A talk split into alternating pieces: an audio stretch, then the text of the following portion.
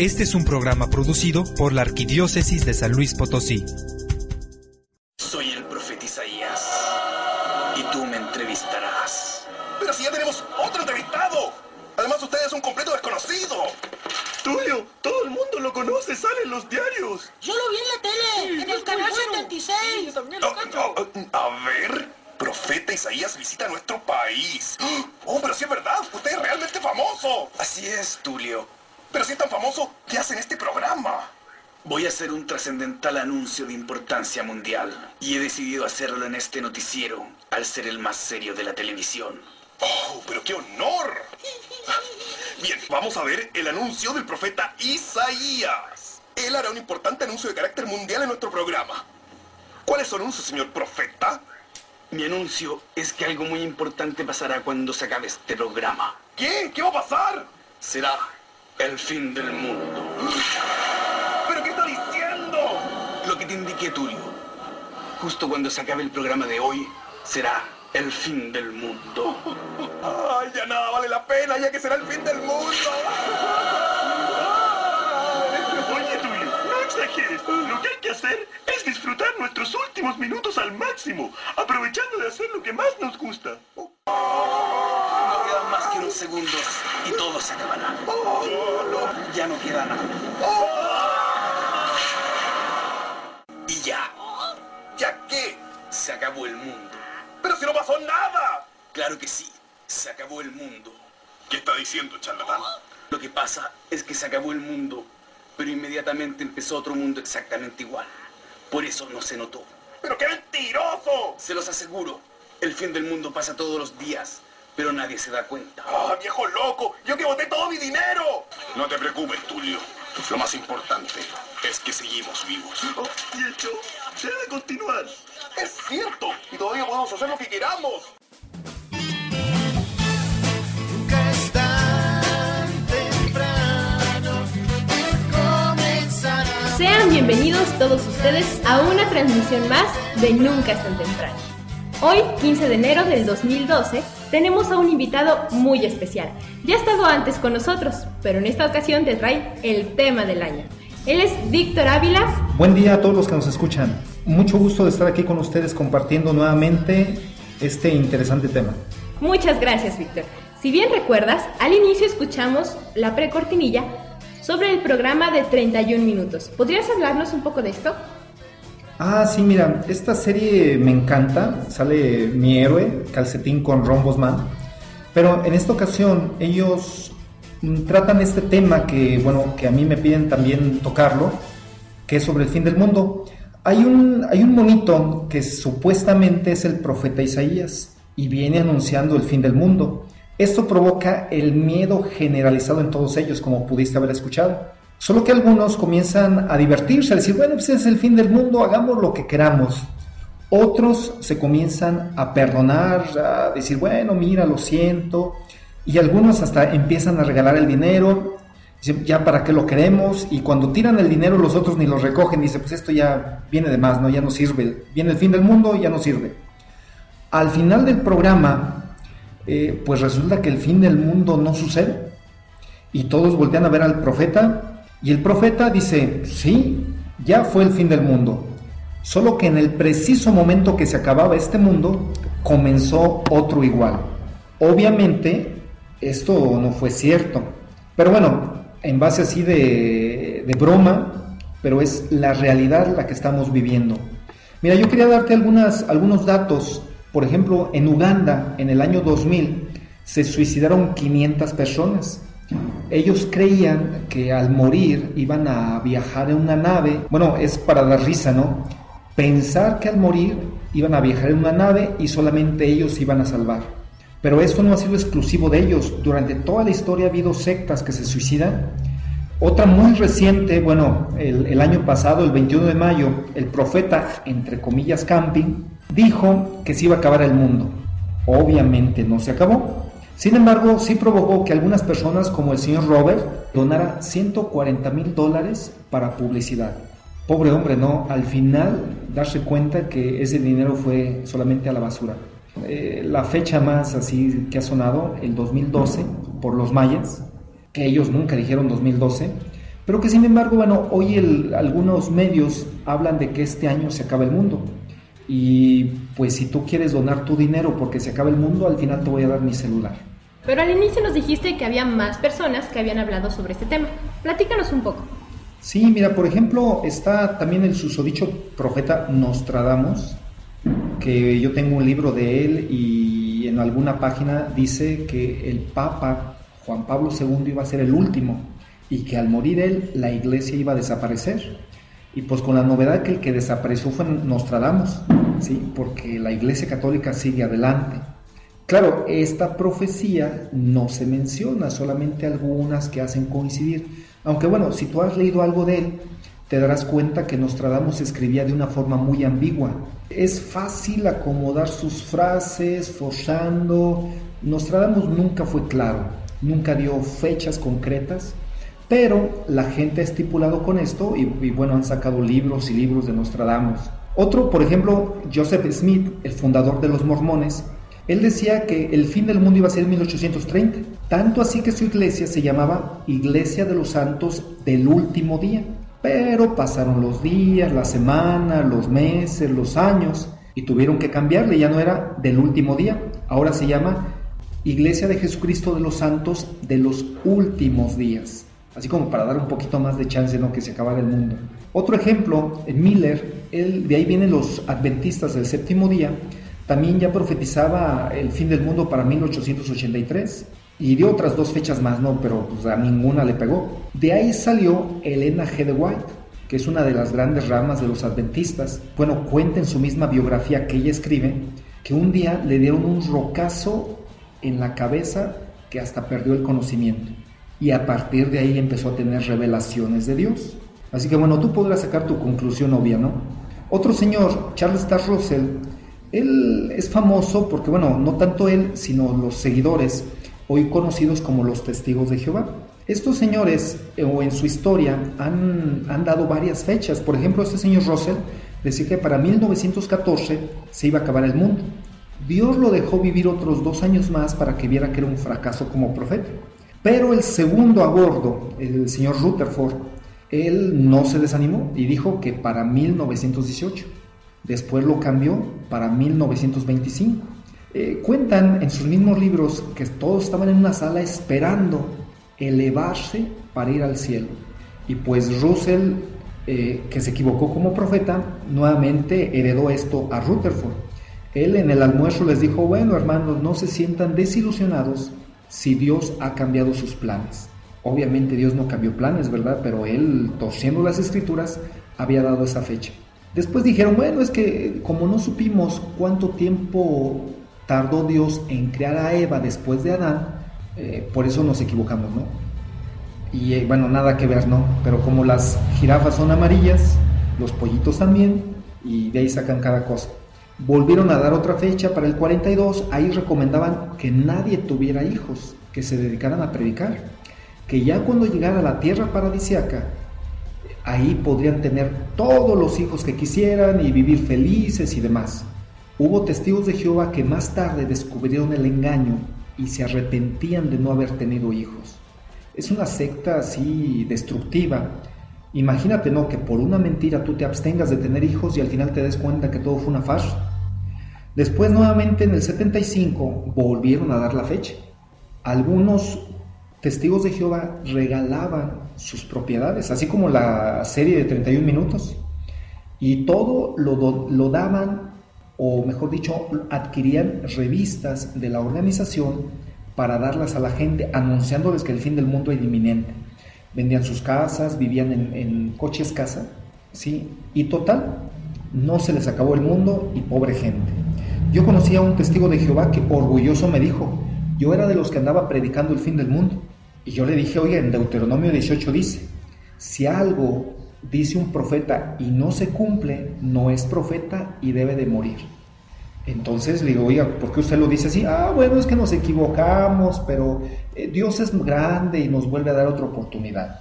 Mira, es algo muy curioso, ¿no? Estos señores, estos tres últimos, dicen basarse en la Biblia y hacen sus cuentas en, en fechas del Apocalipsis, del libro de Daniel, Pero resulta que la Biblia se acabó de escribir aproximadamente en el año 100 y el calendario que nosotros tenemos colgado en nuestra pared lo inventó el Papa Gregorio XIII en el año 1582. Entonces es algo ilógico que tú te pongas a hacer cuentas para calcular la fecha del fin del mundo con un calendario que en tiempos bíblicos no existía. No sé si me explico esto, ¿verdad? Pero sin embargo, sería muy curioso pensar que Dios en el cielo haya tenido ahí en su escritorio el calendario del Papa Gregorio XIII y de ahí hacer sus cuentas para que diera la fecha del fin del mundo. Un día los apóstoles le preguntaron a Jesús, ¿cuándo será esto? Y Jesús les dijo, esto no les toca a ustedes conocer. Así que bueno, nosotros nos quedamos con esto, ¿verdad? Oye, qué importante es saber todo esto, Víctor. Pero dinos, ¿por qué se da a conocer todo esto? ¿Por qué la importancia de que lo conozcamos? ¿Por qué se habla del fin del mundo? Bueno, mira, eso va dependiendo. En la Iglesia Católica, aquí le dimos vacaciones al diablo. Si tú estás atenta en la misa, escucharás que nada más se menciona al diablo una sola vez en cuaresma con las tentaciones a Jesús. Y lo demás, el diablo ausente, no vino. ¿sí? El fin del mundo pasa lo mismo, solamente se escucha en Adviento. En diciembre, como estamos esperando la venida de Jesús, sí, las lecturas hablan del fin del mundo, pero no se toca el resto del año. Nuestra iglesia utiliza más el lenguaje del buen pastor, que por amor hagamos las cosas. En cambio, en las sectas se utiliza el miedo como un recurso para que la gente trabaje. Y esto, bueno, es muy útil, ¿no? Mira, si tú, si tienes un, a tu hermanita, ¿verdad? la pequeña, y le dices, hermanita, ayúdame a recoger la casa, apaga la televisión, y tú te sales a, la tienda o a, otro lugar. Cuando regresas, encuentras a tu hermanita sentada viendo la televisión. Y tú, hermanita, te dije que me ayudaras. Pero bueno, ahora cambia la táctica. Antes de salir, le dices, hermanita, si no recoges tu cuarto, te va a castigar mis papás. Cuando tú regresas, lo más probable es que por miedo al castigo, tu hermanita haya recogido su cuarto. El miedo nos hace funcionar. Llegamos temprano al trabajo porque nos castigan si no lo hacemos. En cambio, a veces a misa llegamos tarde porque como hay nadie nos castiga, malamente, ¿verdad? Pero nuestra iglesia nos quiere tratar como adultos, por eso no nos da una lista de prohibiciones. Nos presenta el ideal y nos da la libertad que como adultos deberíamos de saber bien utilizar. Más sin embargo, las sectas pues lo utilizan para meterle miedo a su gente y el Armagedón. Y una vez me decía uno, dice, mira, dice, yo no puedo ir de día de campo porque tengo miedo que ese día venga el Armagedón, la guerra final, y Dios me encuentre ahí sin hacer nada y me destruye. Y yo le decía, digo, mira, yo tengo la seguridad que Dios me ama tanto, que Él es feliz cuando yo estoy con mi familia en un ambiente sano y adecuado. Entonces no tendría yo que tenerle miedo a esto. ¿Sí? Ahora, también tenemos que decirlo, ¿verdad? En nuestra iglesia, en algunas ocasiones sí se han dado esto del miedo. No sé si hayas escuchado los famosos tres días de oscuridad. No, no he escuchado de ellos. Bueno, en algunas iglesias incluso llegaron a dar volantes donde decían que iba a haber tres días de oscuridad, donde nadie iba a poder comprar ni vender nada, que en esos días no salieras de tu casa y que si alguien llegaba a tu casa, tu mamá, tu, algún hermano y tocaba la puerta, no le abrieras, ¿sí? porque el mal espíritu iba a entrar. Y aparte de esto, bueno, decían que era María, la Virgen María, la que daba este mensaje y que ella le estaba deteniendo el brazo a Jesús porque él ya estaba encolerizado y quería destruir a la humanidad. Y María decía, hijos, conviértanse, ya me cansé de tener el brazo a Jesús, no sé por cuánto tiempo más podría hacerlo, conviértanse. Y bueno, mucha gente, pues ahí va a las iglesias a bendecir las velas, porque solamente, supuestamente, velas benditas iban a poder encender en esos tres días de oscuridad. Yo recuerdo esto porque un padre me dijo, Víctor, mira, en la homilía me pasé diciéndoles, no tengan miedo, si Jesús está en su corazón, no hay nada de qué temer. Eso de las velas no es cierto, es un fraude, eso no lo dijo María, eso no es bíblico. Me pasé 15 minutos diciéndoles que no era cierto. ¿Y qué crees, Víctor? Al final de la misa, ahí viene el bolón de gente con su montón de velas. Y yo, hijos, ¿qué les acabo de decir? Estos famosos tres días de oscuridad no es doctrina católica. Jesús es la fuente del amor. Nada de que María le está deteniendo el brazo. María no le puede detener el brazo. Jesús es Dios. María le puede pedir a Jesús, como en las bodas de Caná, Hijo, se les acabó el vino. Hoy puede pasar lo mismo. Puede ir María a decirle a Jesús que se nos ha acabado el vino, que no tenemos mucho amor, mucho sentido religioso, y, y Jesús puede escuchar a María, pero esto no es doctrina católica. Hagamos una pequeña pausa, vamos a un corte comercial. Recuerda que puedes comunicarte al 812-6714. Esto es Nunca es tan temprano, volvemos. Ya estamos de regreso.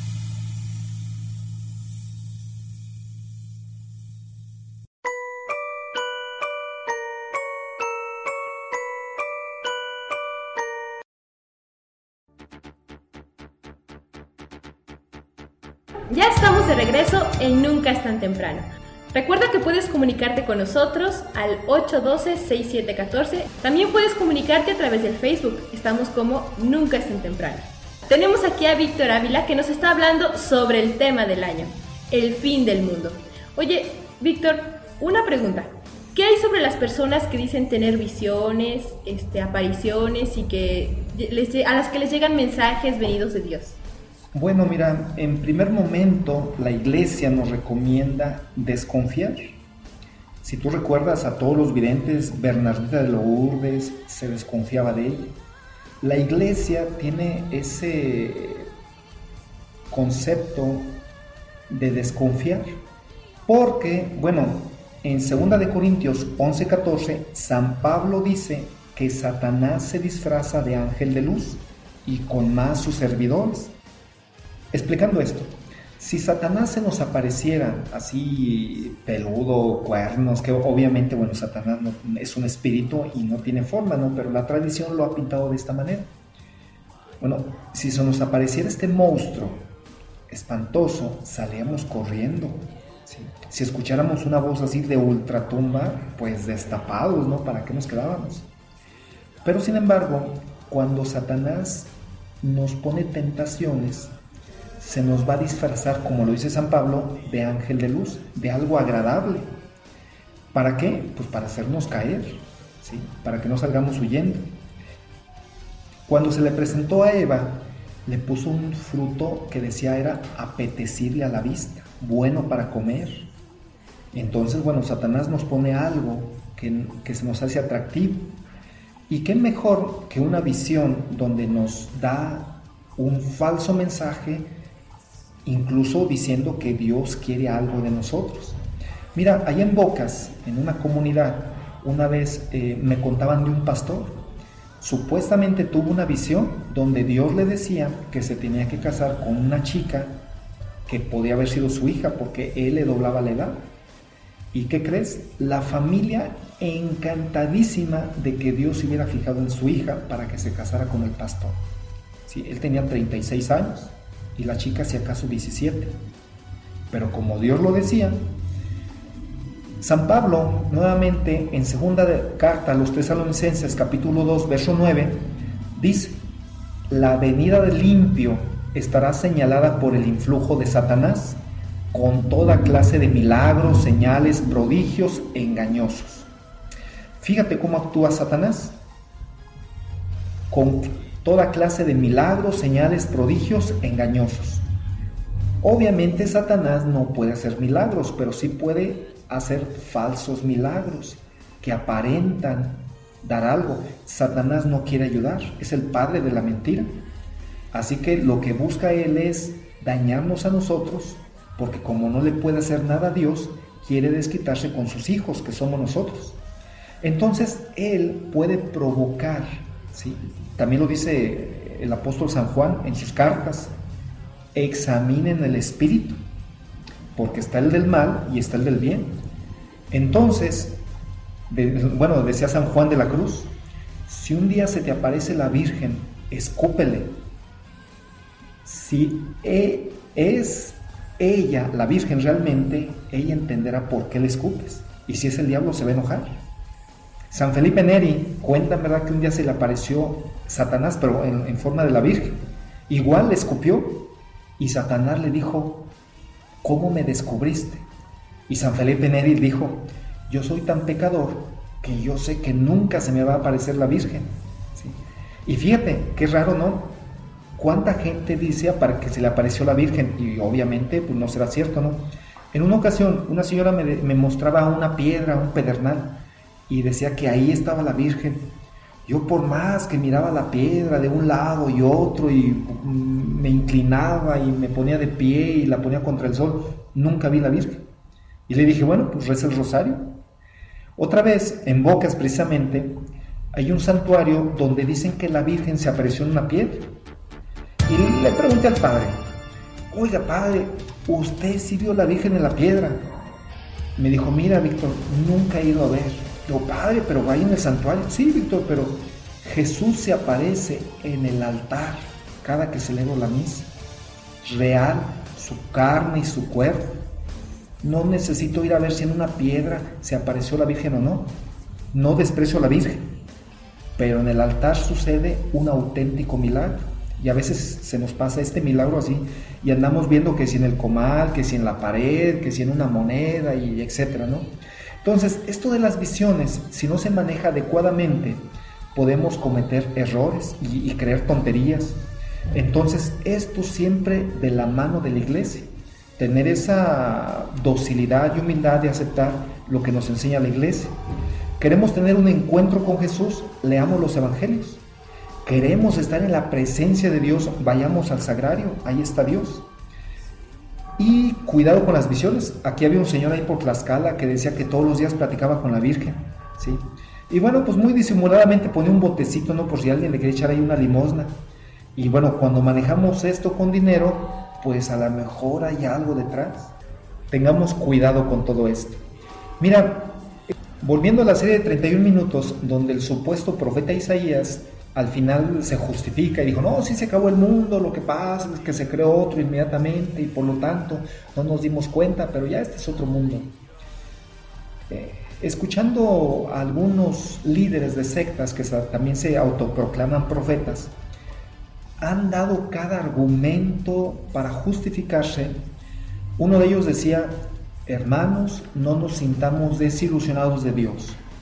Dios ha querido darnos una nueva oportunidad y por lo tanto no se acabó el mundo. Seamos felices porque Dios inaugura una nueva, un nuevo episodio con nosotros. Pues ¿cuál? ¿Sí? A el profeta le falló la fecha. Una vez platicando con un testigo de Jehová, le enseñaba un libro donde venían las fechas que habían dado el fin del mundo. Y el Señor sin que algo le inquietara, me dijo, ah, sí, mira, pero esa doctrina ya es pasada. Digo, pues no es tan pasada, mire, tiene 50 años que lo dijeron. Ah, sí, pero es de sabios corregir. Y yo le pedía que me enseñara algún profeta bíblico donde hubiera corregido.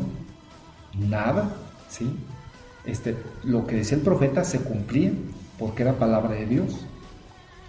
Le enseñaba así tonterías, por ejemplo, Finis Mystery, un libro de ellos dicen que el arcángel Miguel es el Papa. Eso, bueno, nosotros ni como católicos lo creemos. Y el testigo de Jehová igual me soltó lo mismo, ¿no? Es que es un libro ya muy viejo. Digo, no, mire, no tiene ni 100 años. Pero él dijo, no, mira, a mí háblame de otra cosa más nueva. Esta es historia de su iglesia, de su organización, también debería de verla, pero bueno, él siguió con otra cosa. Hoy nosotros vemos que lo que ellos buscan es ganar dinero. Cada vez que anuncian el fin del mundo, siempre piden donativos. También ganan gente. Mira, a ver si logro eh, decirlo, ¿no? Cuando dan una fecha del fin del mundo, la gente atemorizada entra con ellos. Vamos a suponer que entraron mil personas. Cuando llega la supuesta fecha y no se cumple, de esas mil personas, 100 dicen, esto es un fraude, vayámonos de aquí. Pero ya tuvieron una ganancia de 900 personas. Entonces vuelven a dar otra fecha a unos 10 años. Y pasa lo mismo, vuelve a entrar gente incauta porque el fin del mundo viene, llega la fecha No sucede nada, algunos se salen, pero siempre el grupo creció algo. Entonces, bueno, esto es una tontería, ¿no? Pero a ellos les funciona. Hoy nosotros pues no debemos de creerles a cualquier persona que venga a hablarnos sobre el supuesto fin del mundo. Pues no cabe duda que debemos de tener mucho cuidado con esto. Ahora, ya que estamos hablando del fin del mundo, de lo que dicen distintos autores, falsos profetas, dinos qué es lo que dice la Iglesia Católica sobre esto.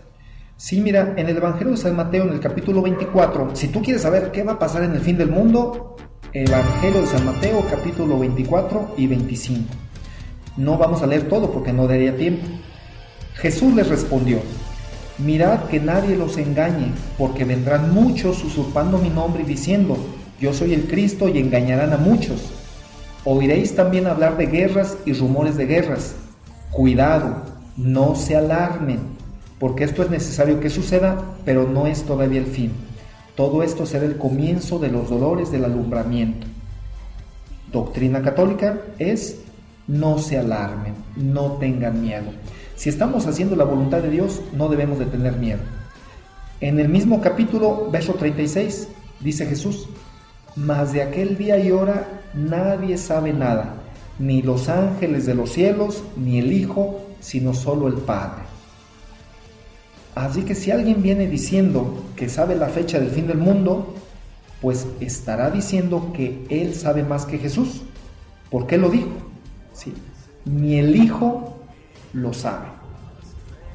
En primera carta de Juan, capítulo 2, verso 18, Hijos míos, esta es la última hora. Habéis oído que iba a venir el anticristo. Pues bien, muchos anticristos han aparecido, por lo cual nos damos cuenta que ya es la última hora. Fíjate nada más, desde el apóstol San Juan dijo que ya era la última hora.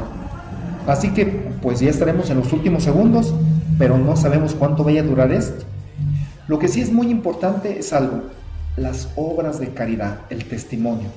En Mateo 25 dice Cristo, vengan benditos porque tuve hambre, porque estuve preso, porque estuve enfermo, porque fui migrante y ustedes me dieron. Y le dicen, Señor, ¿cuándo te vimos hambriento, sediento, desnudo? Y dijo Cristo, cuando a cualquiera de estos lo viste, a mí me estabas viendo. A cuando a ellos le dieron, a mí me diste. Entonces, aquí en la Iglesia Católica creemos que las obras de caridad son importantes y que Jesús nos va a premiar por ellas. Por eso quisiera hablarte brevemente, ¿verdad? Tenemos la Casa del Migrante. Está en la calle de Juan Álvarez, allá en el barrio de Tlaxcala. Llegan cientos de hermanos con sus zapatos deshechos, la ropa desgarrada, y necesitan ahí esa ropa que tú tienes, que a veces ya no te hace falta, ahí sí que hace falta. Entonces, para que al final de los tiempos o en el fin del mundo nuestro, cuando nosotros nos muramos y se nos acaba el mundo a nosotros, Jesús nos pueda decir, ven bendito porque tuve hambre y me diste de comer. En esta casa del migrante hacen falta muchas cosas que a veces nosotros tenemos por ahí escondidas. Por último, quiero terminar con una frase de San Agustín. Él decía, lo que a ti te sobra se lo ha robado a los pobres. Esto sí es fuerte, y eso sí nos debe de preocupar. La fecha del fin del mundo no tanto, ¿verdad? Porque a lo mejor lo vemos, a lo mejor no. Lo que sí vamos a ver es nuestro fin. Hebreos 9:27 dice, después de la muerte sigue el juicio. Así que esto vamos a ser juzgados. ¿Qué obras tuvimos, buenas o malas? Muy bien, vayamos a un corte comercial y volvemos. Esto es Nunca es tan temprano.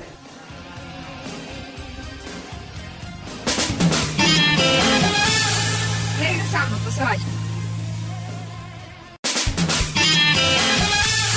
Ya estamos de regreso.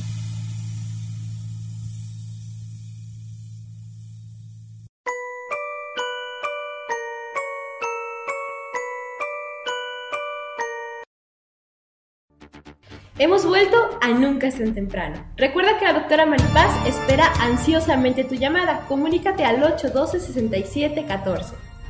Y si te interesa entrar a una secta, tenemos los requisitos para que los cheques. Escucha esto.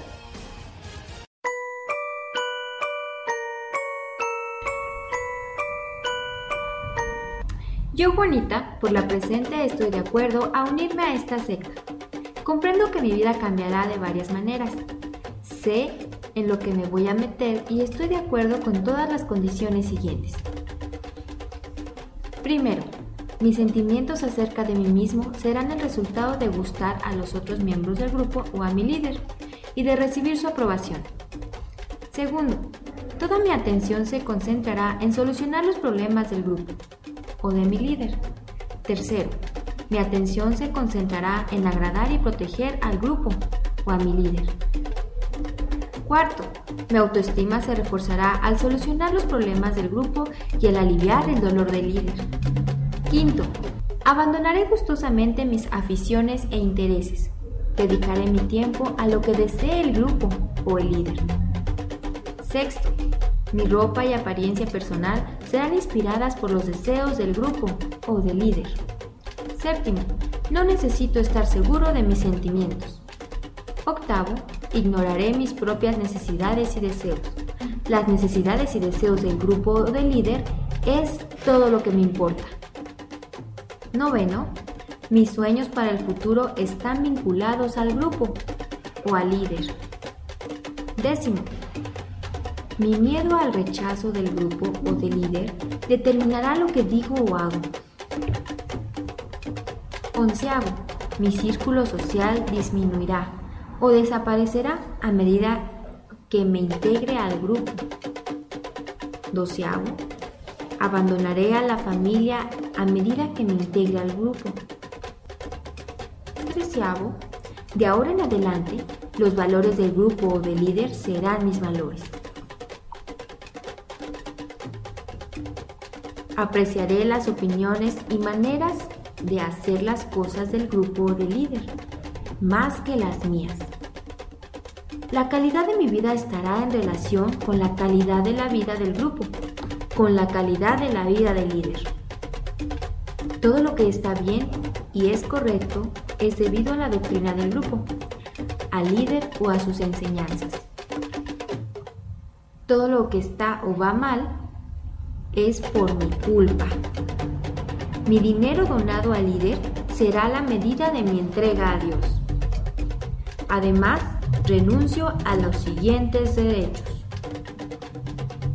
A dejar el grupo cuando lo desee, a mantener contactos con el mundo exterior, a tener una educación y profesión de mi elección, a cuidar adecuadamente mi salud, a expresar opiniones sobre mí mismo y sobre la disciplina de mi familia, a tener control sobre mi cuerpo, incluyendo los aspectos relacionados con el sexo, matrimonio y procreación, a esperar honestidad en el trato con las personas de más autoridad del grupo, a que mis opiniones sean escuchadas y tomadas en consideración, a ser alimentado y cuidado debido a mi edad avanzada en gratitud por los años de servicio.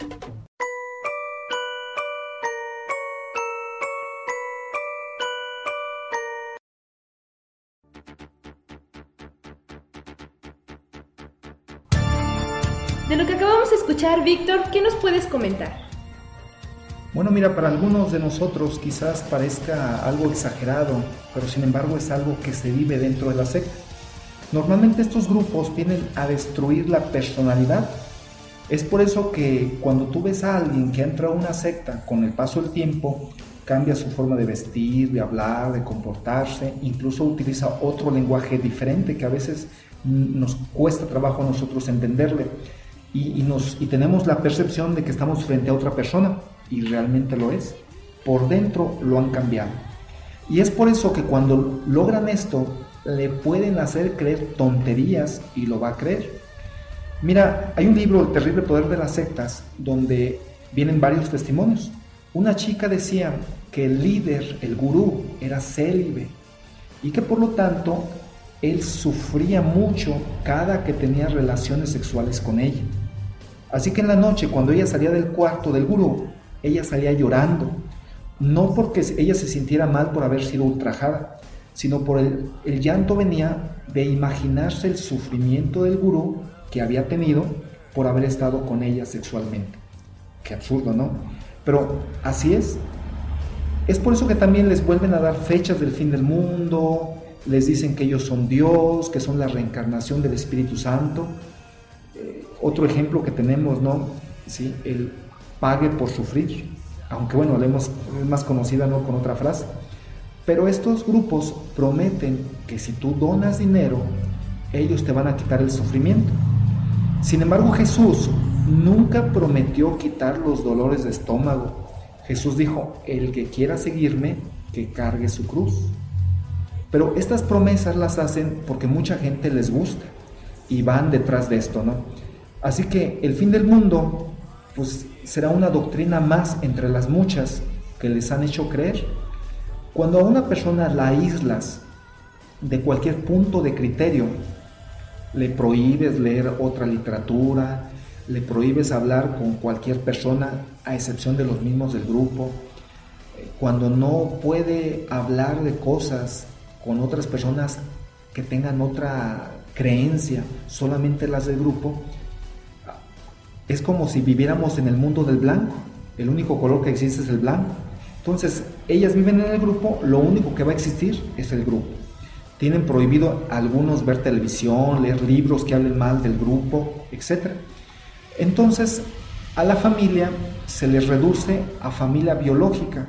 Se les va a hablar de tu padre espiritual, el líder de la secta. Y en ocasiones el padre espiritual, bueno, va a querer tu dinero o sexo, eh, tu vida total, y como Él es Dios, pues tendrás que hacerlo. Entonces, bueno, es un abuso que hacen estas personas.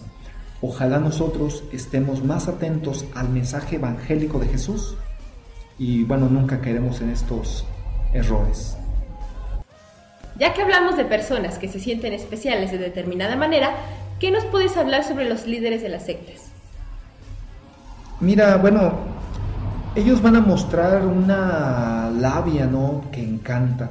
Una vez me decían, eh, ¿por qué en la iglesia católica a veces las homilías no son tan bonitas, ¿no? Como en las sectas. Y, y, yo les decía, bueno, mira, pues es que allá tienen que esforzarse en su mensaje, ¿verdad? Todo tiene que estar perfecto, porque solamente es lo superficial el único medio que tienen para atraparte. En cambio, acá en la iglesia católica se maneja la espiritualidad, se manejan muchas cosas más. Es por eso que no nos pulimos tanto en ese, en ese aspecto. Pero sin embargo sí tenemos buenos sacerdotes que son excelentes oradores.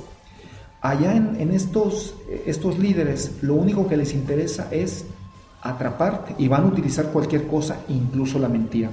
Claro, algunos de ellos, muchos de ellos psicópatas, pues están enfermos, incluso realmente algunos creen lo que dicen, de tal suerte que a veces se llegan a suicidar junto con su secta. ¿sí?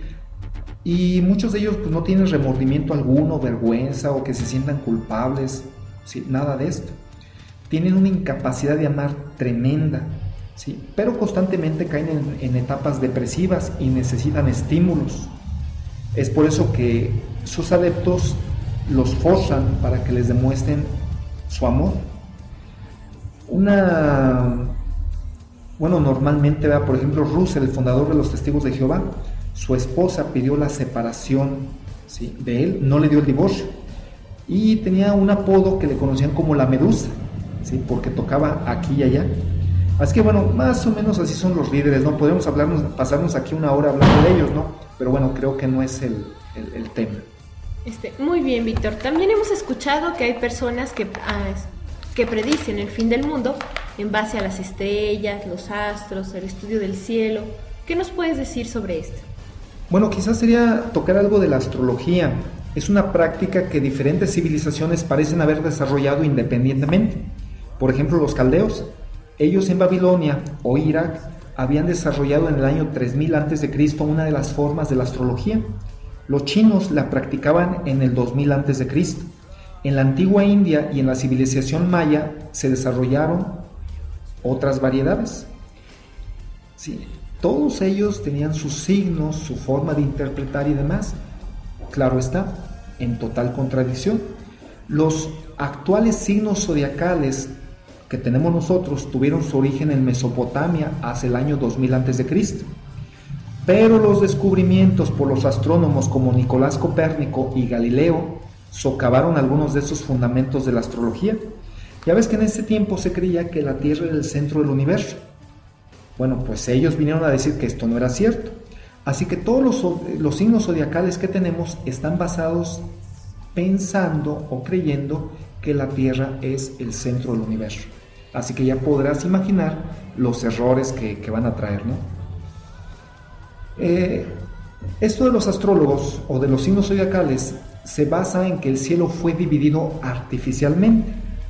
¿Qué estamos diciendo que es esto? Que es un invento humano, ya que no existe en la naturaleza. El problema es que los que dividieron el cielo fueron quienes determinaron cómo serían las constelaciones que regirán a las futuras generaciones. A ver si logro darme a entender. ¿Alguna vez has visto el cielo dividido en 12 signos zodiacales? Nunca va a ser esto. Porque una persona que lo dividió, pero en su imaginación, y empezó a hacer planos astrales. Pero esto fue, repito, en su imaginación. Así que todo esto, pues está basado en supuestos. ¿sí? También nos dicen que hay 12 signos zodiacales que tienen en común el hecho de que son vistos desde la Tierra. Aquí explicamos otra vez. La Tierra no es el centro del universo. Así que si tú te vas a otro punto del espacio del cosmos, nunca verás las mismas estrellas en el orden que se ven desde la Tierra. Esto es a veces un poco complicado, ¿verdad? Pero si nosotros vemos hacia el cielo, vemos algunas estrellas y nuestros antepasados creían ver figuras. Claro, ¿verdad? Que si tú te pones a tratar de descubrir estas figuras, pues difícilmente las podrás detectar. Por ejemplo, el, cinturón de un guerrero llamado Orión. Te reto a que trates de encontrarlo mirando al cielo y si lo encuentras me avisas, pero esto nunca va a pasar. Porque estas figuras, si acaso con muchísima imaginación podrás ver, pero nunca se verán claramente. Muy bien, hagamos una breve pausa y, regresamos para finalizar con el programa del día de hoy. Esto es Nunca es tan temprano. Regresamos, no se vayan.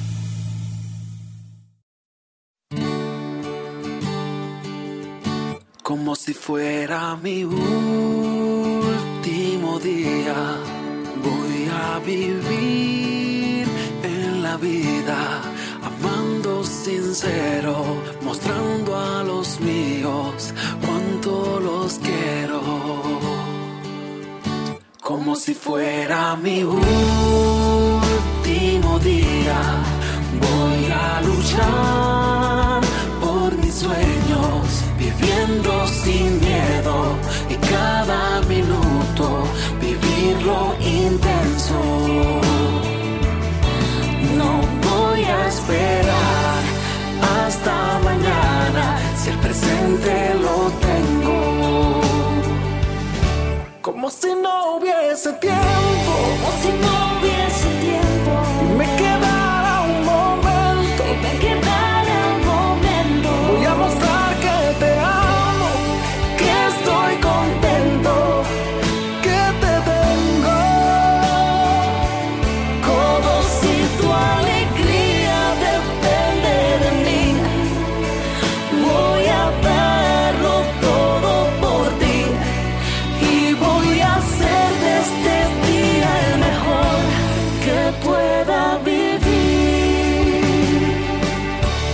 Como si fuera mi último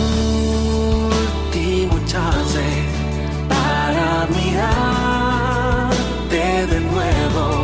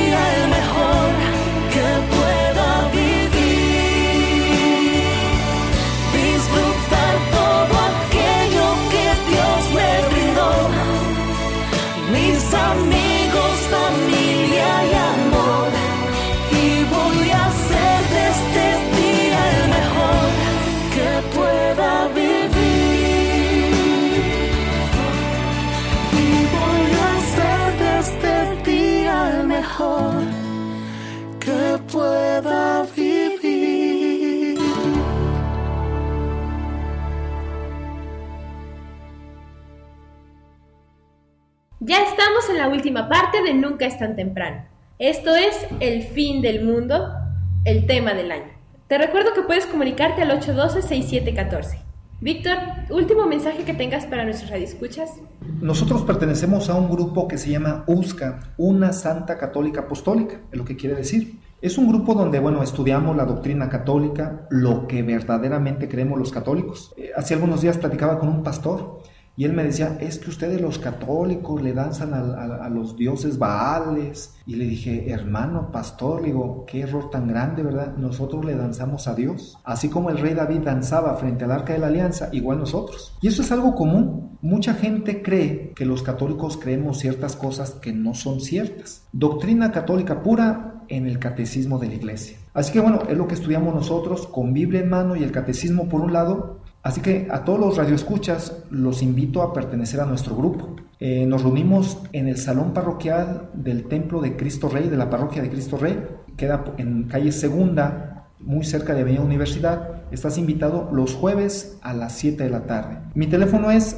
41754689. Estamos a tus órdenes. Si en algún momento quisieras invitarnos, en algunas ocasiones vamos a visitar hermanos que ya tienen dudas, que están comenzando a ir a otra iglesia no católica o que tienen algún familiar atrapado ya en una secta y nos piden asesoría de qué pueden hacer. Estamos a tus órdenes y ojalá esto sirva para que te motives y bueno, leas más un buen libro de doctrina católica y dejemos a un lado esos profetas de segunda que tienen así mensajes medios extraños. Mejor místicos ya aprobados por la Iglesia Católica, que ya no hay duda de su mensaje es cierto, porque ya el Papa se definió en torno a esto.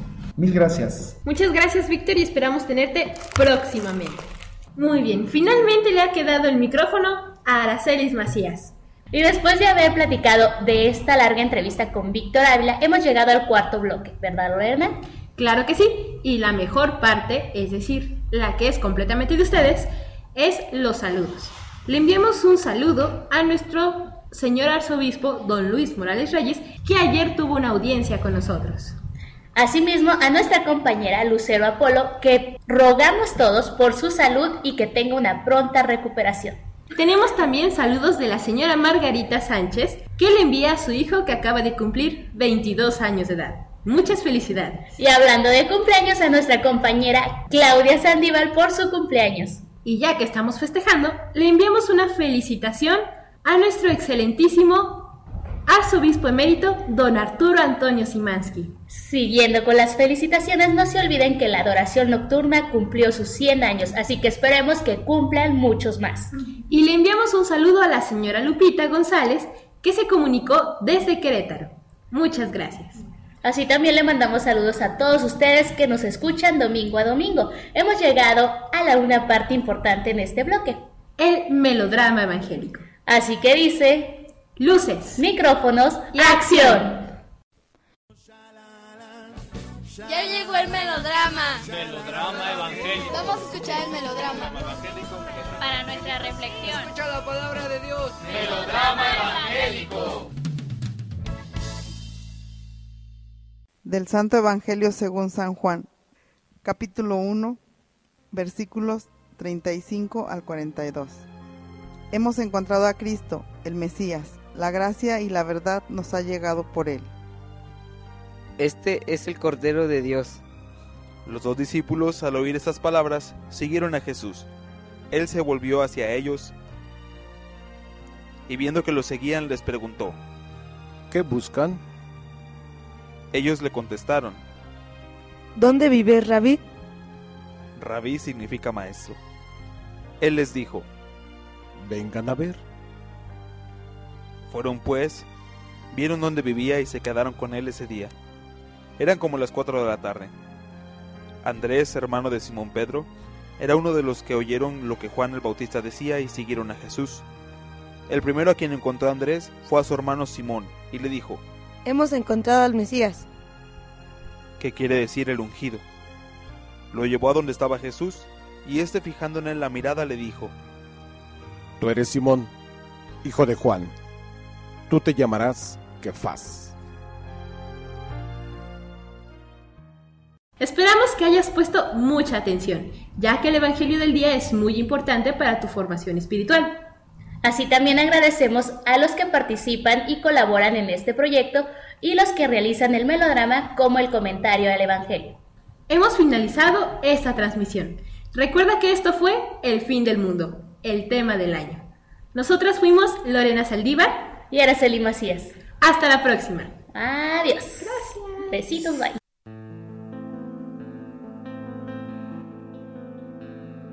Ahora más que nunca y contra la opinión de tantos, entre voces de ultratumba y sus acordes camuflados, poemas y lisuras, siempre oscuro y nunca claro, los expertos de la duda y los que dudan por encargo. Ahora más que nunca y aunque te parezca extraño, entre genios que aseguran que ahora ya nada es pecado, los óleos contra natura y el abuso de lo abstracto y en el ecran se estimula que todos seamos villanos. Ahora más que nunca y para decepción de varios, entre niños que pululan y fetos asesinados, entre algunos que disfrutan de las leyes del mercado. Mientras mi pueblo deambula sin comida y sin trabajo, ahora más que nunca y con los dientes apretados, entre horóscopos y brujas y un racismo solapado, entre Anás, Caifás y Judas, entre Herodes y Pilato. Y esa deuda que estrangula a todos mis pueblos hermanos, ahora más que nunca. Quiero que quede claro respetando posturas. Permítanme gritarlo.